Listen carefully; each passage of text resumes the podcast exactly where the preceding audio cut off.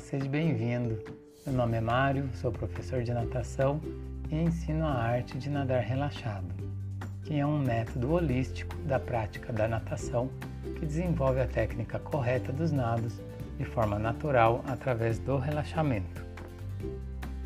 Este é o primeiro episódio da segunda temporada de A Arte de Nadar Relaxado, onde falo sobre a propulsão de membros superiores, ou seja, propulsão de braços. Neste episódio, faço uma introdução sobre o assunto para ter um melhor esclarecimento de como a propulsão funciona dentro da água. Existem duas formas de propulsão. Podemos chamar a primeira de propulsão direta, que é baseada na terceira lei de Newton, ação e reação, que é empurrar a água para trás para ir para frente. E a segunda de indireta, que através de movimentos laterais como os palmateios, se tem uma resultante que desloca o corpo para frente. Esta segunda é bem menos eficiente do que a primeira, mas não deixa de ser importante para o desenvolvimento dos nados. Falarei disso em um outro momento. Então, o foco deve ser empurrar a água para trás para uma maior eficiência da braçada, fazendo menos movimento com mais deslocamento.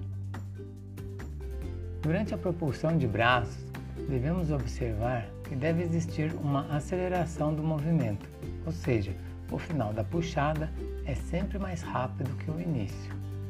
Essa aceleração deve ser gradativa e proporcional ao ritmo do nado, pois uma aceleração repentina fará com que percamos a percepção e a sensibilidade de fazer a pressão da água aumentar na palma da mão enquanto a levamos para trás o que acarretará em menos propulsão. Podemos dizer que é como se a mão passasse cortando a água ou perdendo a pegada. Imagine que a água que você vai empurrar fosse um bloco de gelatina.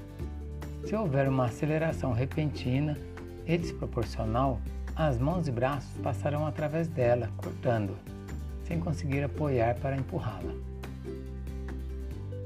Por outro lado, se a braçada começa e termina na mesma velocidade, a resistência da água não aumentará em relação à braçada que está passando pela água. E aí, não havendo essa resistência, as mãos e braços não terão a pressão da água para se apoiar e empurrar o corpo para frente. Então o braço passará pela água, mas não haverá propulsão. Ou seja, se depender só dele, o corpo não sairá do lugar, ou sairá bem pouco.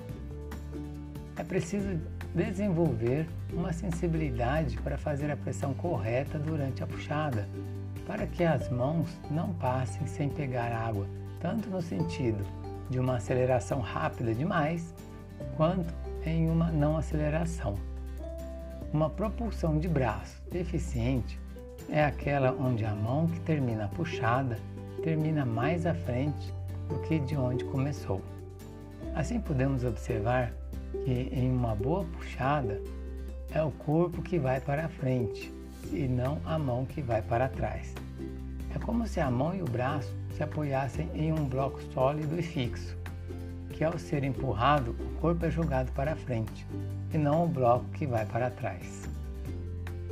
A propulsão de membros superiores é a principal fase do nado em relação ao deslocamento do corpo à frente.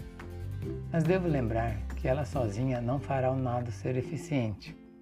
É necessário uma harmonia entre a posição do corpo, pernada, recuperação da braçada e coordenação para otimizar uma propulsão de membros superiores de forma eficiente. Tudo deve estar interligado. Bem, agora que você tem uma noção melhor de como funciona a propulsão dos braços na água, nos próximos episódios falarei em mais detalhes de cada etapa da puxada. Serão mais quatro episódios: um sobre o início da fase aquática, outro sobre a trajetória da puxada, um outro sobre a finalização da braçada e, por último, sobre as mãos nesta fase do nado. Fique ligado e não perca os próximos episódios. Obrigado pela audiência e até o próximo episódio e boa natação!